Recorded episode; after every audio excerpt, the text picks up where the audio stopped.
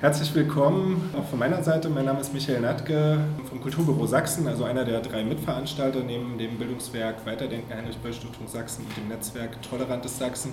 Herzlich willkommen jetzt hier zu der zweiten Runde dieser Tagung Politisch Handeln im autoritären Sog. Wir haben, also haben nach dieser Einführung, nach diesem Gespräch, was gerade stattgefunden hat, jetzt Raum auf dieser Tagung für Theorie tatsächlich. Also haben drei theoretische Inputs zu unterschiedlichen Hauptüberschriften. Einmal über das Thema Streiten, also wie diskutieren wir miteinander, das Thema Standhalten, also wie kann man in einer Zeit, wo liberale Grundlagen durch Sicherheitsdebatten und Neoliberalismus zerschlagen werden, überhaupt noch standhalten. Und hier jetzt der Theorie-Input über, also mit der Überschrift Zusammenstehen. Es geht um die Fragen, wer gehört zum Volk, äh, sind Staatsbürgerschaft und nationale Identität überwindbar oder auch nicht, äh, welche Grenzen und welche Potenziale liegen eigentlich in den aktuellen Debatten um gesellschaftliche Teilhabe, die in unserer Gesellschaft geführt werden. Und Julia, Julia Schulze-Wessel wird praktisch diesen Theorie-Input hier mit uns bestreiten. Ende der 90er Jahre ist Hannah Arendt äh, nicht Institut, sondern Archiv in Oldenburg aufgebaut und hat auch sehr viele Jahre zum Thema Hannah Arendt und ihren politischen Theorien geforscht und auch gelehrt. Ab 2003 war sie wissenschaftliche Mitarbeiterin an der TU Dresden im Lehrstuhl für politische Theorie und Ideengeschichte, hat ihn dann auch mal vertreten, den Lehrstuhl. Seit 2013 ist sie in verschiedenen Vertretungsprofessuren zurzeit im Arbeitsbereich politische Theorie und Demokratieforschung an der Universität Leipzig. Und die Habilitation hast du verfasst zur politischen Theorie des Flüchtlings, und zwar bevor ähm, 2015 das Thema äh, hochaktuell wurde. Mehr, glaube ich, brauche ich nicht sagen. Ich komme dann wieder nach vorn, wenn es um Fragen gibt, aber wird dir jetzt einfach hier die Bühne überlassen. Vielen Dank. Ja, meine Damen und Herren, ich begrüße Sie auch ganz, ganz herzlich äh, zu der heutigen äh, Veranstaltung. Ich habe die Aufgabe bekommen, mir Gedanken zu machen darüber, was dieses Zusammenstehen vielleicht bedeuten kann. Und ich habe vor, mit Ihnen darüber heute nachzudenken, was passiert eigentlich, wenn wir wir sagen, was ist das, was, wenn wir Volk sagen, was können wir vielleicht darunter verstehen? Und habe versucht, ganz viele verschiedene Dimensionen dieses Volksbegriffs oder des Wir-Sagens, des Zusammenstehens aufzumachen, und zwar ausgehend von revolutionären Zeiten, äh, von Neugründungen politischer Ordnung und dann aber auch nach den Neugründungen von den Anfechtungen von bestehenden Grenzziehungen her. Also zunächst einmal ganz grundsätzlich, was bedeutet das eigentlich, dieses Zusammenstehen? Was ist die Voraussetzung für das Zusammenstehen? Ganz allgemein gehören zum Zusammenstehen mindestens immer zwei Personen, die aber nicht nur einfach zufälligerweise am gleichen Ort sein sollten, sondern dieses Zusammenstehen drückt schon irgendeinen Bezug aus, drückt irgendetwas Gemeinsames aus wir kommen sozusagen nicht umhin, wir zu sagen, man kann es vielleicht auch als etwas ganz allgemein Menschliches bezeichnen, aber über dieses Allgemeine hinaus, in dieser Gemeinsamkeit und in diesem Zusammen ist immer auch ein Grundpfeiler von Politik angesprochen. In diesem äh, Zusammenstehen kommt also etwas zum Ausdruck, das als Wir bezeichnet werden kann und diese Bezeichnung von diesem Wir kann als Urgrund von Politik bezeichnet werden. Das heißt also, dieses Wir ist immer eine entscheidende Triebkraft von Politik und Gesellschaft gewesen. Durch die Jahrtausende hindurch des politischen Denkens fingen die Fragen von Politik und politischer Ordnung immer mit diesem Wir-Sagen an. Tristan Garcia hat in einem äh, im letzten Jahr herausgekommenen Buch, was einfach mit Wir überschrieben ist, das Buch damit eingeleitet mit diesem Satz, erkennen wir es an, wir ist das Subjekt der Politik. Ich sehe gerade, dass ich Ihnen eigentlich diesen, dieses, so, das ist die richtige Folie. Und das ist das Programm, was ich mit Ihnen machen möchte. Und diese Gliederung, die kommt aber immer wieder, um zu zeigen, wo ich dann gerade bin. Also das als erstmal als grundsätzliche, als Ausgangspunkt des Nachdenkens, wir ist das Subjekt der Politik. Was dieses Wir bedeuten kann, oder was bei diesem Wir-Sagen passiert, das möchte ich jetzt erstmal an revolutionären Zusammenstehen, an den Revolutionen und Neugründungen vorstellen. Also was bei diesem Wir-Sagen passiert, das kann man besonders gut an revolutionären Zeiten verdeutlichen. Das Wir als Subjekt der Politik tritt hier ganz idealtypisch zutage. Es ist unabhängig von vorhandenen Institutionen, von tradierten und unhinterfragten Positionen. Meist ist es ganz vielfältig und neu zusammengesetzt. Es ist noch nicht entschieden, wer genau dieses Wir überhaupt sein soll. Aber es muss sich bereits als ein solches Wir behaupten. Dem, an dem revolutionären Wir können wir schon was ganz Interessantes feststellen, was dann auch, das, da werde ich dann am Ende des Vortrags nochmal darauf eingehen, dass dieses Wir immer als vorläufiges Wir gedacht werden muss. Also das heißt, dass in den Revolutionen erstmal diese alten Bande dieses, des alten Wir-Sagens, äh, diese alten Bande, die alte Ordnung aufgebrochen wird. Und deswegen sind revolutionäre Zeiten, auch das ist bei diesem Wir oder bei das, dem, was ich als demokratisches Wir bezeichnen würde, immer auch ein unsicheres Wir. Es ist kein genaues Wissen darum, was werden wird, kein Wissen darüber, welche Strukturen, welche Ordnung aus der alten Ordnung hervorgehen werden. Das heißt also, revolutionäre Zeiten sind immer ungeordnete Zeiten. Es tritt keine Ordnung, kein geordnetes Wir gegen ein anderes geordnetes Wir an, sondern es tritt immer die Unordnung gegen eine zerfallende oder eine alte Ordnung an.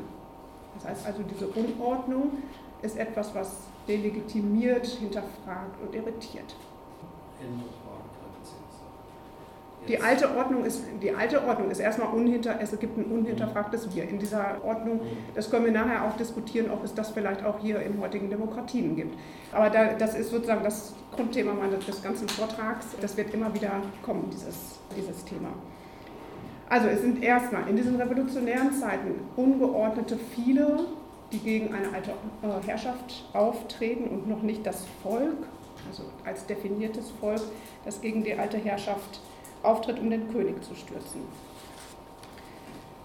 Aber trotz dieser Ungeordnetheit behauptet sich dieses Wir als etwas Allgemeines, um überhaupt diese revolutionäre Kraft entwickeln zu können. Und das können wir uns ganz schön deutlich machen an diesem Slogan von 1989 oder an dem Ruf, wir sind das Volk. Es ist dann die Erzählung von dem Volk, was sich gegen eine illegitime Herrschaft aufrichtet. Das gehört zumindest auch immer in den zu den Siegererzählungen dann der modernen, in der modernen Geschichte. Auf diesem Wir, auf diesem Volk ruht dann die neue politische Ordnung auf. Also diese nachrevolutionären Ordnungen stellen also, gerade die demokratischen Ordnungen, stellen dieses Volk in das Zentrum der Legitimation. Und das Interessante daran ist, dass es dieses Volk vor der Gründung überhaupt noch nicht gegeben hat, sondern sich erst durch die Gründung selbst konstituiert. Dieses Volk, also ein zentraler Begriff in allen modernen Revolutionen, dient immer der Legitimation dieser Herrscherstürze und nach den Revolutionen die Verfassung rechtsstaatlich eingehegter Demokratien. Das heißt also, dass die Revolution oft mit Verfassungsgebung stillgestellt werden, die ein neues, ein anderes Wir, was sich vom Alten irgendwie unterscheiden muss, mitgründet. Also insofern kann man sagen, dass die Verfassung Revolution stillstellen und dann diese Unruhen und dieses Heterogene bändigt zu einer Einheit. Dieses Stillstellen von Revolution ist damit immer und notwendigerweise mit Grenzziehung verbunden, innerhalb derer die demokratischen Ordnungen errichtet werden. Das Stillstellen bedeutet also, das will ich Ihnen jetzt an drei Beispielen deutlich machen, dass dieses Wir auf irgendeiner Form der Einigung beruht. Das sind immer dann die erzählten Geschichten sozusagen dieser, dieser Einigung. Also wir haben jetzt zum Beispiel die amerikanische Unabhängigkeitserklärung als ein Zusammenstehen von Freien und Gleichen.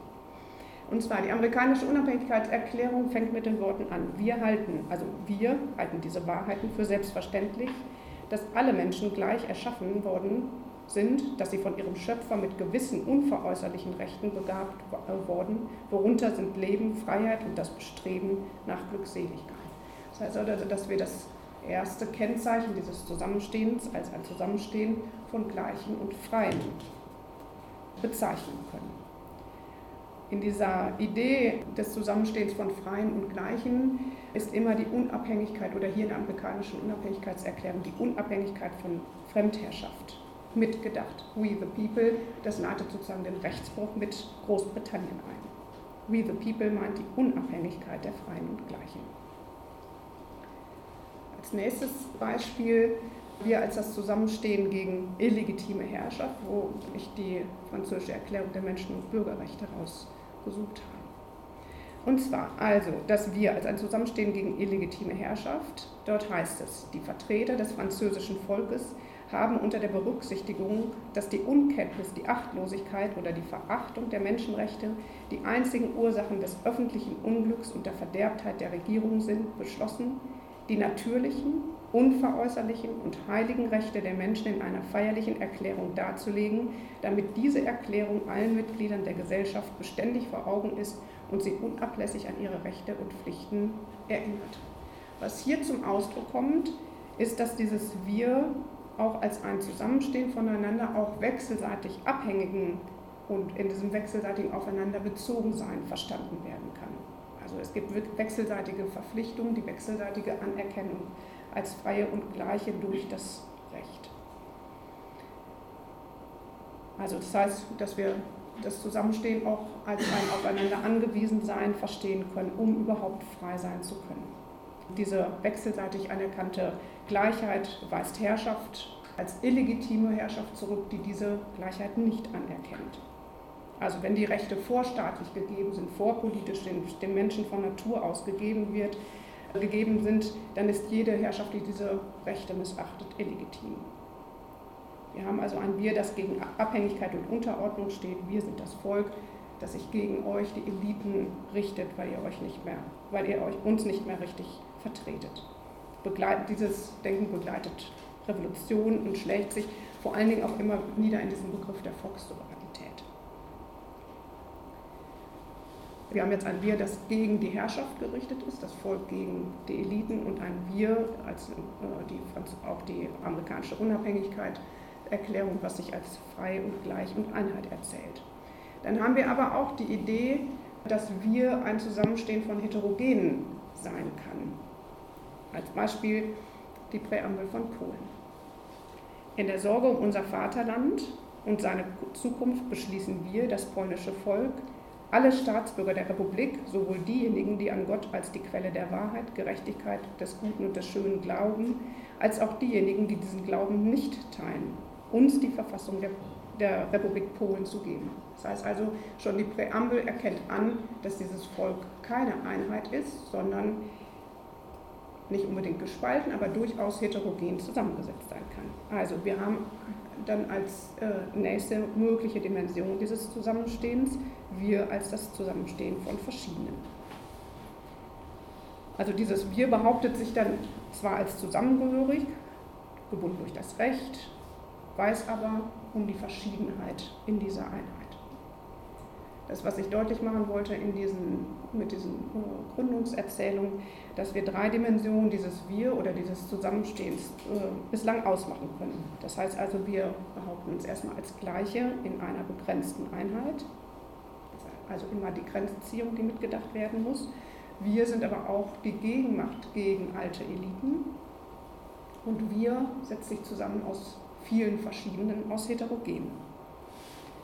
Nach den Revolutionen bedeutet das, oder diese nachrevolutionären Zeiten sind geprägt davon, dass aus diesem revolutionären Chaos, der Gespaltenheit, aus der unsicheren Zeit eine Ordnung erwächst, die dann das Chaos reinhegt äh, und die Unsicherheit versucht zu verbannen. Es ist ein Wir geschaffen worden, das diese neue Ordnung legitimiert und begründet. Die modernen Demokratien ruhen genau auf dieser Idee auf und mit ihr verbunden sind immer diese ganz zentralen Begriffe von Freiheit und Gleichheit. Es ist also so etwas wie, also Demokratie können wir auch als Selbstbestimmung verstehen, als die Idee einer Enthierarchisierung von Gesellschaft und von politischer Ordnung. Sie versteht sich selbst auch, als, auch in der Revolution immer als Wiederherstellung der natürlichen und von Geburt an den Menschen gegebenen Freiheit und Gleichheit. Zentral ist in diesen ganzen Erzählungen die Einheitsbehauptung, die nach der Revolution, also auch wenn man sie als Heterogenität versteht, aber immer ähm, deutlich zugewiesen, wer zu diesem Volk gehört. Das Denken dieser Einheit ist bis heute präsent und wird ganz unterschiedlich gefasst. Und diese Einhegung des Heterogenen, also wenn wir die revolutionären Zeiten als die Zeiten der Heterogenität, der Ungebundenheit vielleicht verstehen können, diese Einhegung suggeriert dann die Klarheit darüber, wer zu diesem Volk gehört und wer überhaupt legitim sprechen darf. Wer gehört zum Volk? Also diese zentrale Frage für die Demokratien scheint historisch entschieden zu sein. Das ist entschieden durch die Gründung und Gründungserzählung, sowohl in der, in der Praxis, äh, was ich gerade gezeigt habe, in den Präambeln, äh, als, als auch in der Theorie. Diese Erzählungen bleiben oftmals der Grundthese verpflichtet, dass die substanzielle Einheit die Voraussetzung ist für das Funktionieren einer demokratischen Ordnung. Und das kann ganz unterschiedlich ausgedeutet sein. Man kann es einmal national ausdeuten, man kann es kulturell ausdeuten, territorial, durch die Tradition der Geschichte, die Schicksalsgemeinschaft. Also es gibt ganz viele verschiedene Erzählungen, warum dieses Wir sich jetzt so zusammensetzt, wie es sich heute zusammensetzt. Durch diese Einheitserzählung, die lange Zeit auch die Demokratietheorie dominiert haben, sind Ausschlüsse aus dem Blick geraten und mit ihnen die Unsicherheit, die dieses Wir von Anfang an begleitet. Also dazu, das heißt also auch dieses heterogen gedachte Wir, was wir mit der polnischen Verfassung hatten, muss notwendigerweise ausschließen. Und damit bin ich dann beim dritten Punkt, das exklusive Zusammenstehen, die Gründung und der Ausschluss. Also am Anfang der Politik steht immer ein Wir, eine Definition dessen, wer warum zum politischen, äh, zum politischen qualifiziert ist und wer dazu berechnet wird. Jedes Wir muss sich abgrenzen, um Wir überhaupt sein, äh, sein zu können. Das heißt also auch, dass demokratische, dieses demokratische Wir genauso auf Grenzziehung beruht. Das Paradoxe ist dann, dass diese Grenzziehungen immer undemokratische Grenzziehungen sind. Das kann gar nicht anders gedacht werden. Also die Demokratien, das ist auch die weiterhin geteilte Überzeugung in den Demokratietheorien und wir sehen es auch in der tagtäglichen Praxis, die Demokratien setzen Grenzziehungen voraus. Dieses gekundete Wir beruht also immer auf Ausschluss. Für die Demokratien entsteht dadurch das Paradox, dass sie auf undemokratischen Grenzziehungen beruhen. Die erste Grenzziehung kann überhaupt keine kann keinem demokratischen Verfahren unterliegen. Das Wir gibt es noch gar nicht. Also das Wir, das nachher konstituiert werden soll, gibt es nicht vor der Gründung und es ist auch nie demokratisch zustande gekommen und kann kaum als demokratisch zustande gekommenes gedacht werden. Es kommt immer durch Setzung, durch Ausschließung und meist Gewalt zustande. Es entsteht nach der Gründung durch die revolutionären Kämpfe der uneinheitlichen vielen, die dann nicht alle in dieses spätere Wir eingehen können. Bonnie Honig ist dann eine derjenigen, die, auf die komme ich gleich noch weiter zu sprechen, die äh, diese dominanten Gründungserzählungen der erfolgreichen Revolution kritisiert. Also auch wenn jede Gründung Inklusion bedeutet, so hebt Bonnie Honig vielmehr hervor, dass jede Gründung den Ausschluss voraussetzt.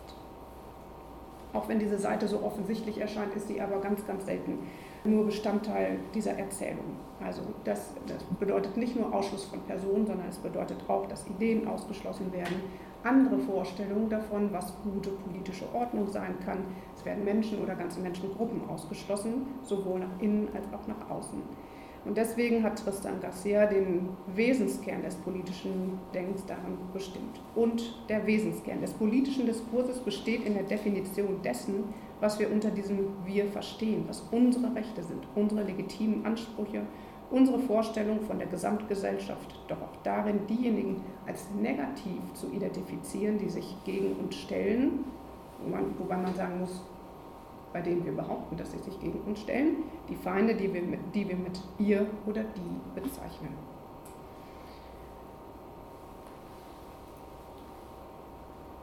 Ich möchte jetzt anhand von drei Denkerinnen vorstellen, was es sein kann, diese Ausschlüsse mitzudenken. Was passiert eigentlich, wenn wir uns nicht nur diesen inklusiven Gründungen oder diesen Inklusionserzählungen von Gründungen zuwenden, sondern wenn wir uns den Ausschlüssen und den Erzählungen dieser Ausschlüsse zuwenden. Judith Klar ist eine politische Theoretikerin, die als ähm, Jüdin aus Lettland vor den Nationalsozialisten geflohen ist äh, in die USA ähm, und hat dort lange in Harvard gelehrt. Ihre eigenen Ausschlusserfahrungen haben ihre wissenschaftliche Perspektive geprägt.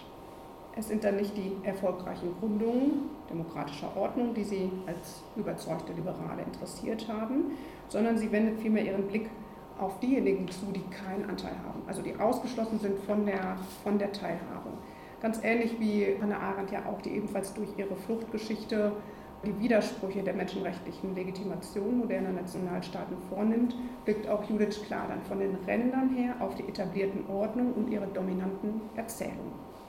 Also das heißt, von den Rändern her lenkt sie unseren Blick auf eine andere Geschichte, auf eine andere Gründungserzählung der USA.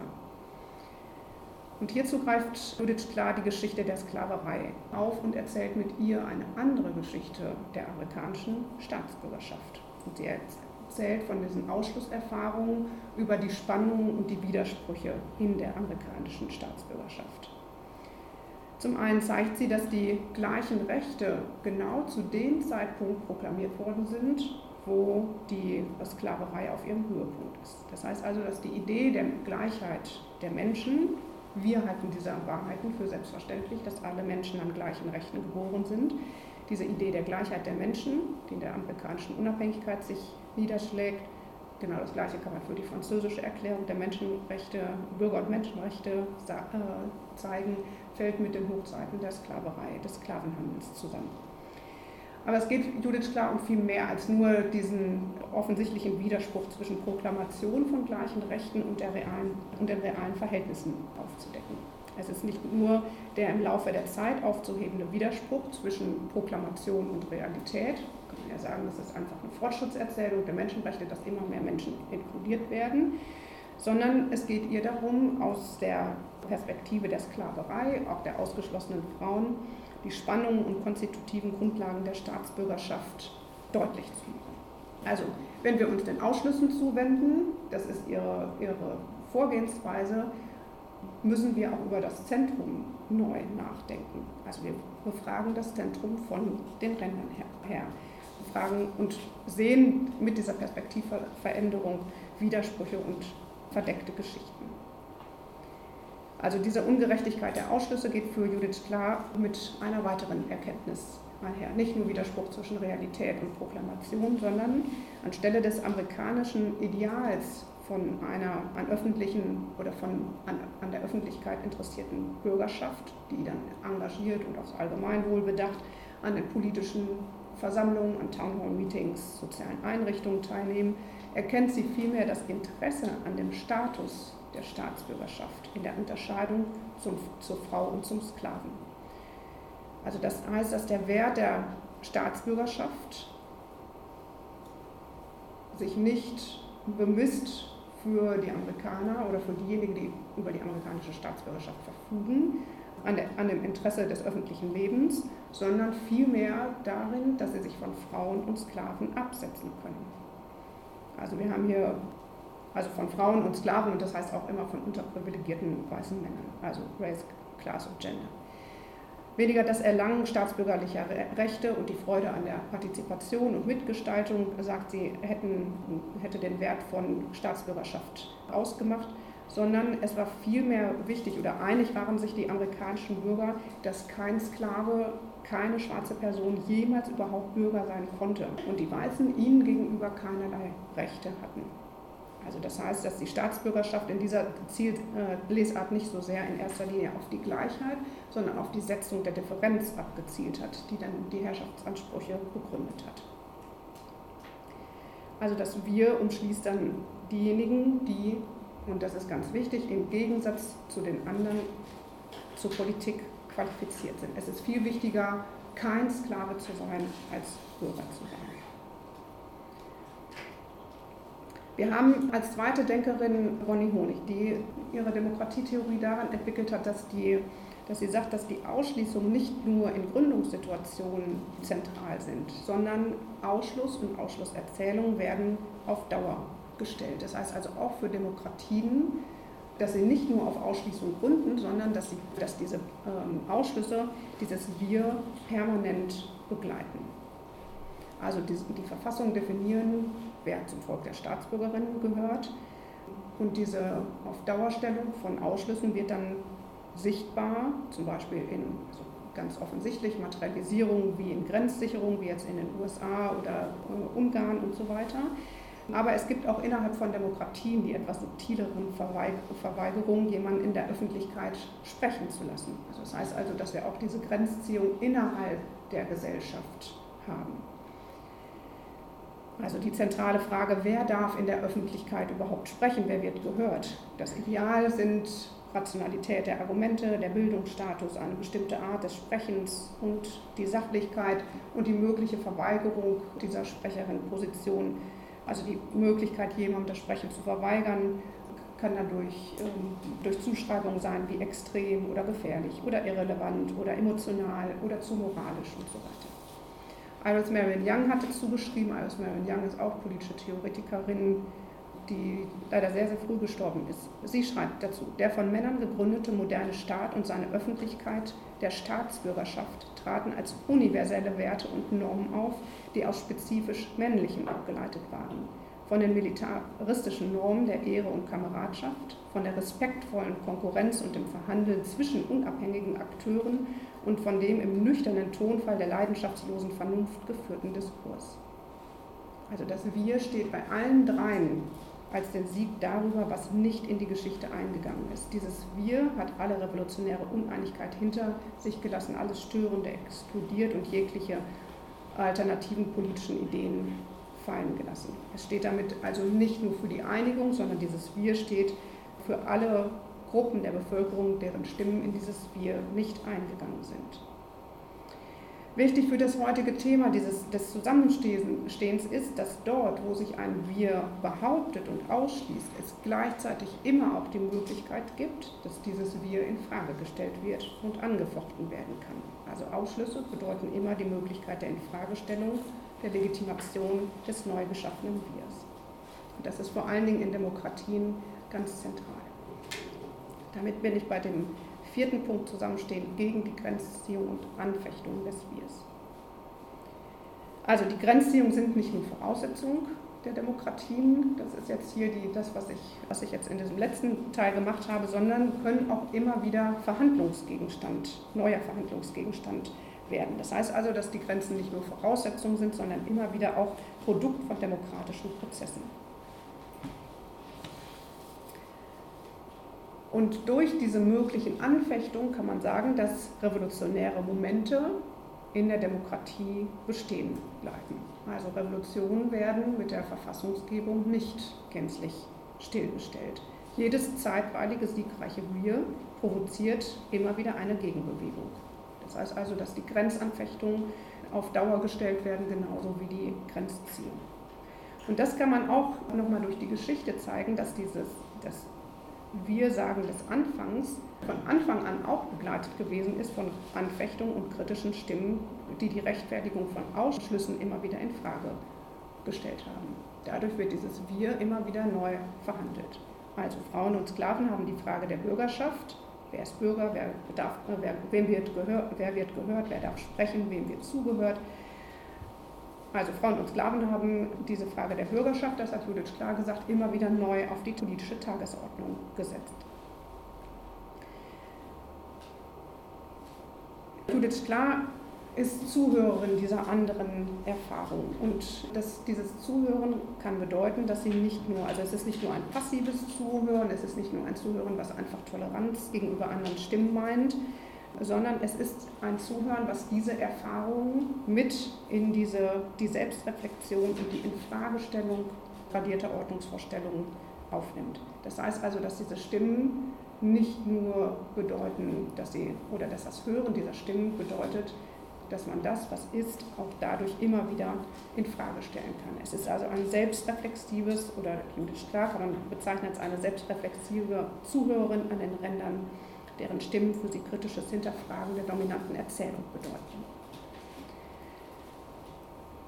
Wir können mit Judith Klar einmal nochmal vielleicht eine vierte Dimension des Zusammenstehens bestimmen, die als Zuhören bezeichnet werden kann, als Zuhören von Ausschlusserfahrung, aber Zuhören dann in dem Sinne, wie ich das gerade gemeint habe, als, immer auch als Selbstreflexion dominanter Erzählung. Also, und jetzt gehen wir weiter in dieser Idee, dass die, dieses Zusammenstehen auch immer Zusammenstehen gegen Grenzziehung bedeutet. Also, wir haben das einmal als Anfechtung der Gleichen. Und das möchte ich deutlich machen mit Olympe de Gouges, französische Revolutionäre, Revolutionärin, Und sie hat 1791 die Erklärung der Rechte der Frau und Bürgerin veröffentlicht. Und zwar hat sie einen Artikel, also viele Artikel geschrieben, aber den berühmten Artikel 10, da sagt sie, die Frau hat das Recht, das Schafott zu besteigen. Gleichermaßen muss ihr das Recht zugestanden werden, eine Rednertribüne zu besteigen. Sie erweitert also dieses Wir der französischen Staatsbürger, die ausgestattet sind mit bestimmten Privilegien, um die Gruppe der Frau. Sie fordert sich als Gleiche ein, die ebenso Anteil hat an der oder Anteil haben will an der Gestaltung der Welt. Es ist die klassische Forderung der Gleichberechtigung. Wenn Männer sprechen dürfen, sollen auch Frauen sprechen dürfen. Wenn Besitzenden zugehört wird, dann soll auch uns, den Besitzlosen, zugehört werden. Wenn die weiße Bevölkerung partizipieren darf, dann soll auch die schwarze Bevölkerung partizipieren. Und de Gouche bringt hier dann etwas zum Vorschein, was als grundlegende Spannung zwischen dem Versprechen von Menschen- und Staatsbürgerrechten bezeichnet werden kann. Ein universell behauptetes Recht wird einer begrenzten Gruppe zur Verfügung gestellt und damit die Möglichkeit des Infragestellens.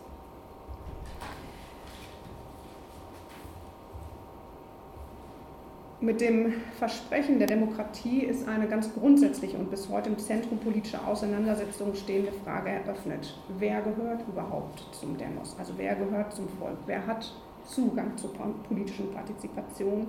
Wer darf öffentlich sprechen und welche Stimme wird gehört? Das ist das, was Olympe de Gouche hier versucht deutlich zu machen.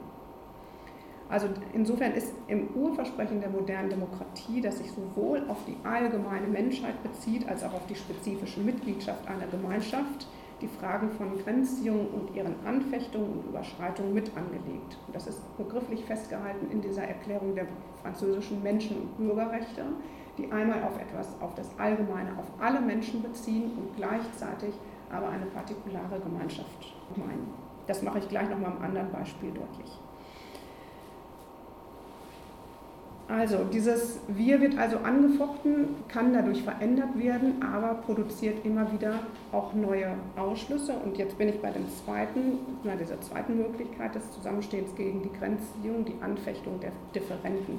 Und das möchte ich gerne deutlich machen mit einer, also mit Sojourner Truth, einer ehemaligen Sklavin, die Folgendes auf einer Frauenrechtsversammlung gesagt hat. If the first woman God ever made was strong enough to turn the world upside down all alone, these women together ought to be able to turn it back and get it right side up again. And now there is asking to do it, the man better let them. Also es bezieht sich auf die biblische Eva, die ja verantwortlich dafür gewesen ist, diese verbotene Frucht vom Baum zu nehmen und dadurch die göttliche Ordnung, also Eva als sozusagen die erste Widerständige der Geschichte der Menschheit, die dadurch Gottes Ordnung auf den Kopf gestellt hat. Und dann sind, sind sie auch beide vertrieben worden aus dem, aus dem Paradies. Darauf bezieht sich Sojourner Truth und sagt jetzt so, die, jetzt sind die Frauen wieder an der, an der Reihe und die Männer sollen, also im Grunde sollen die Männer hier abtreten, zurücktreten und die Frauen wieder die Welt in eine richtige Ordnung bringen. In, in, dieser Anrufung der Gestaltungsmacht der Frau und der Infragestellung der Herrschaftsmacht einer Gruppe von weißen Männern stellt sie in mehrfacher Hinsicht tradierte Grenzziehung in Frage. Einmal die Frage nach der Zuteilung von Herrschaftsausübenden und Herrschaftsunterworfenen, die Aufteilung in diejenigen, die ihre Welt gestalten können und diejenigen, die daraus ausgeschlossen sind, die Unterscheidung darin, wer als politisches Subjekt gelten kann und wer eigentlich an die Ränder der Politik geschoben wird. Also kurz in diejenigen, die sich als allgemeines Wir behaupten und diejenigen, die daraus ausgeschlossen sind.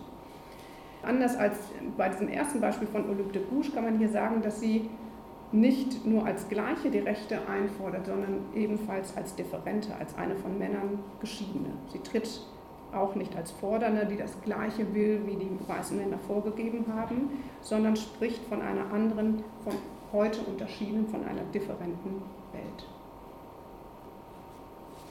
Das kann man auch nochmal bei Olympe de Gouges in dieser Erklärung der, der, Rechte der Frau und Bürgerin ist auch nochmal ein Artikel enthalten, der ganz speziell auf die differenten Erfahrungswelten von Frauen eingeht. Also gerade nicht als allgemeine, wie sie sich behaupten, sondern als, als differente. Sie schreibt hier in dem äh, elften Artikel, die freie Gedanken- und Meinungsäußerung ist eines der kostbarsten Rechte der Frau, gewährleistet diese Freiheit doch auch die gesetzliche Vaterschaft. Jede Bürgerin kann demnach ohne Einschränkung sagen, ich bin die Mutter eines Kindes, das von euch stammt, ohne dass ein barbarisches Vorurteil dazu zwänge, die wahren Umstände geheim zu halten. Also Truth und Olympe de Gouges agieren beide aus einem Erfahrungsraum heraus, der nicht eingegangen ist in diese als allgemein behauptete Konzeption von Staatsbürgerschaft. Olympe de Gouges spricht nicht als allgemeiner Mensch, sondern beharrt auf dieser besonderen Perspektive der Frau, als, die als Ungleiche oder die sie selbst als Ungleiche konzipiert. Und als solche greift sie dann auch den Exklusivitätsanspruch auf die Allgemeinheit an. Gut, also wir können als fünfte Dimension dieses Zusammenstehens die Anfechtung gegen die Grenzziehung bestimmen. Wir haben also diese ersten drei aus den Präambeln, das Zuhören der Ausschlusserfahrungen, aus denen dann diese Anfechtung der Grenzziehung herausgehen. Das, was interessant ist, an, nochmal an Truth und Olympe de Gouges, dass sie beide nicht über das Recht verfügen zu partizipieren. Sie nehmen sich aber selbst dieses Recht zu partizipieren, ohne auf Legitimation zu warten. Also Hannah Eitel hat gerade davon gesprochen, dass wir nicht warten, was für Grundrechte uns zugestanden werden, sondern diese Grundrechte haben wir und aktualisieren sie in unserem täglichen Tun. Und das ist das, was die beiden Frauen hier gemacht haben. Sie sind ausgeschlossen aus dieser Partizipation, aber partizipieren, indem sie einfach partizipieren, ohne darauf zu warten, diese Legitimation erteilt zu bekommen. Also Truth und de können mit diesen Geschichten der ausgeschlossenen Frauen und Sklavinnen, so kann man das dann äh, deuten, treten, dass dieses revolutionäre Erbe an, als ein Kampf gegen die Ungerechtigkeit, gegen die illegitimen Ausschlüsse. Das heißt also diese Gründerväter der USA, die gegen die Königsherrschaft stehen, die gegen Abhängigkeit stehen, gegen Fremdbestimmung, gegen Unterwerfung, die sind abgetreten und jetzt folgen neue Gruppen, die genau diese Unabhängigkeit, die, das Fehlen von Fremdbestimmung, die Selbstbestimmung und so weiter einfordern. Diese revolutionären Momente begleiten dann Demokratien, inspirieren diejenigen, die ausgeschlossen, fremdbestimmt und unterworfen sind.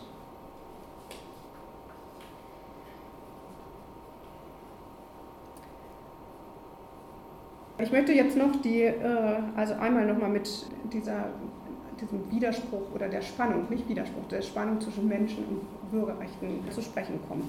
Denn das, was hier gezeigt werden kann, ist, dass die, die Kämpfe um die Ausweitung der Grenzziehung in der Institution von Staatsbürgerschaft oder vielleicht auch von Bürgerschaft selbst mit angelegt sind. Also es gibt auf der einen Seite immer dieses Versprechen auf eine besondere Gemeinschaft. Das heißt also, dass Demokratien immer auch begrenzte Gemeinschaften denken. Ob, ob, das so sein muss, sei jetzt erstmal dahingestellt. Aber sobald man wir sagt, muss es irgendjemand anders geben, sonst macht dieses wir sagen keinen Sinn.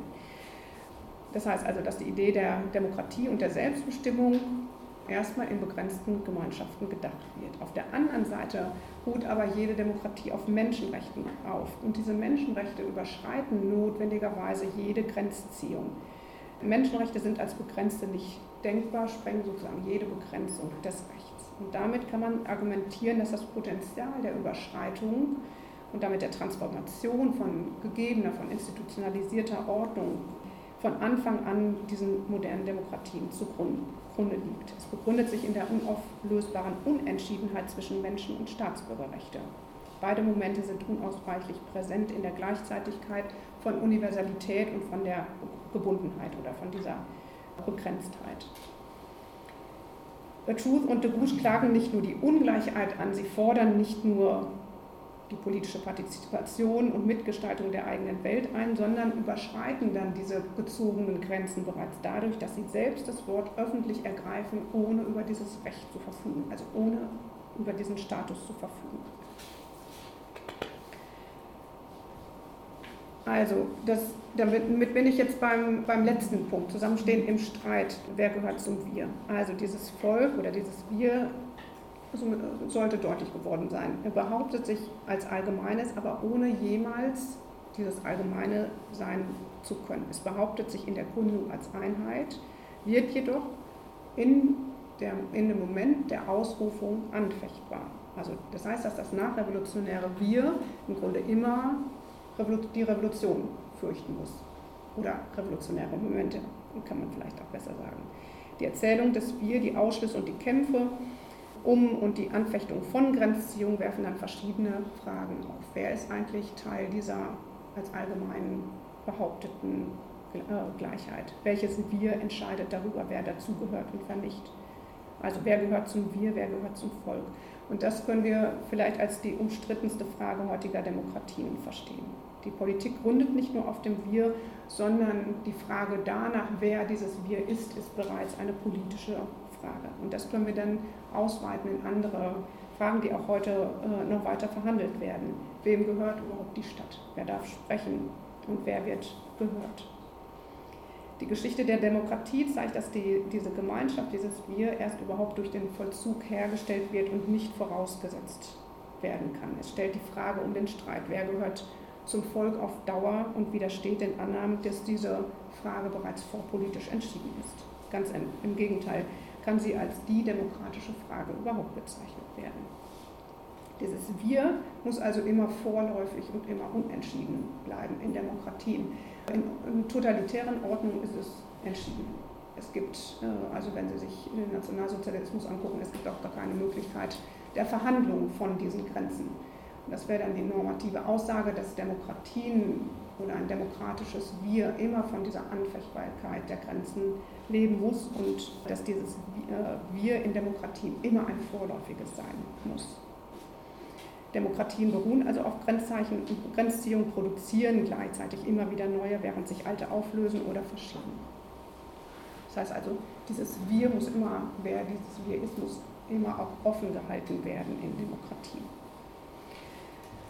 Und jetzt ganz zum Schluss noch einmal Judith Butler, die, die sagt, dass die Idee des Volkes oder die Idee dieses Wir durch dieses Sagen immer ein Konfliktprozess in Gang gesetzt, artikuliert und ausgehandelt wird. Das heißt also, das Wir ist immer wieder neu im Entstehen. Es ist nicht durch die Gründung, nicht durch die Verfassung einfach entschieden. Es ist nicht statisch und deswegen immer als etwas Prozesshaftes zu denken und gleichzeitig produziert es aber immer wieder Grenzziehungen.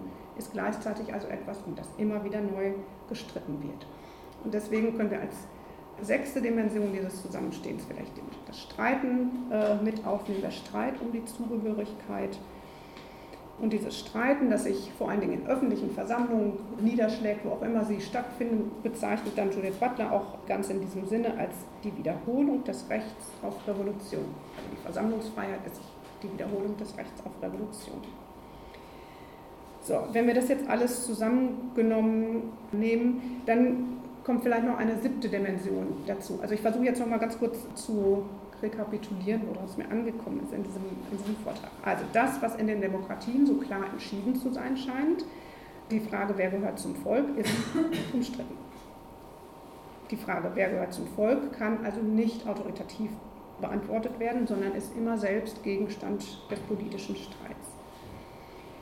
Anders als in den großen Gründungserzählungen kann auch dieses Volk, das sich als wir behauptet, nicht als irgendetwas, als feststehende Einheit behauptet werden, sondern lebt auch immer davon, dass es als etwas Zerstreutes und als etwas Uneinheitliches gedacht werden muss gegen diesen Ruf, wenn jemand behauptet, wir sind das Volk, gehört die Bestreitung von denjenigen, die nicht dazu gezählt werden oder die anderer Meinung sind, die sich nicht vertreten fühlen oder die nicht vertreten sind. Der nächste wichtige Gedanke ist, dass in diesen Institutionen demokratischer Staatsbürgerschaft gleichzeitig immer die Überschreitung von Grenzziehungen mitgedacht werden muss. Das heißt, dass wir auch diejenigen mit in den Streit aufnehmen oder dass sich diejenigen selbst in den Streit mit aufnehmen können, die über keine staatsbürgerlichen Rechte verfügen. Also wir brauchen keinen Status, um, um dieses Wir zu streiten. Olympe de Gouges hat über keinerlei Recht zur öffentlichen Rede verfügt und sich dieses Recht auf der Grundlage des Universalitätsanspruchs, also alle Menschen sind gleich, dieses Recht einfach genommen. Hat sozusagen dieses Recht durch die Praxis sich selbst zugestanden, ohne auf irgendjemanden zu warten, der ihr dieses Recht gibt. Und damit bin ich bei der letzten und vielleicht vagesten Dimension. Emmeline äh, Pankhurst, eine der, der äh, Suffragetten, schreibt oder, oder hat, ich glaube, das ist eine Rede, ja genau, eine Rede von ihr, wo sie sagt, wir tragen kein Kennzeichen, also wir die Frauen. Wir gehören zu allen Klassen. Ihr könnt uns nicht ausfindig machen und ihr könnt uns nicht aufhalten. Das heißt also, zum Politischen brauchen wir keine Qualifikation oder für die Teilhabe brauchen wir keine Qualifikation, keine Qualifikation durch zum Beispiel einen bestimmten Rechtsstatus, keine Zugehörigkeit dann durch die Staatsbürgerschaft. Und das ist ein Gedanke, der vor allen Dingen in den ganzen Diskussionen um wem gehört die Stadt wichtig wird. Also wir brauchen keine, wenn wir zusammen wohnen, dann müssen wir nicht danach fragen, welchen Status irgendjemand äh, verfügt, um vielleicht äh, die Stadt mitzugestalten. Also bin ich bei dem siebten Kennzeichen, also ich bin extra, gestern habe ich noch lange gearbeitet, um auf die heilige Zahl 7 zu kommen. Deswegen würde ich jetzt als siebte Kategorie vielleicht mal mit dazu nehmen, beruht auf keinem Kennzeichen oder beruht auf keiner mhm. Qualifikation, die wir brauchen, um, um dieses Wir streiten zu können und um in dieses Wir aufgenommen werden zu können. Dankeschön.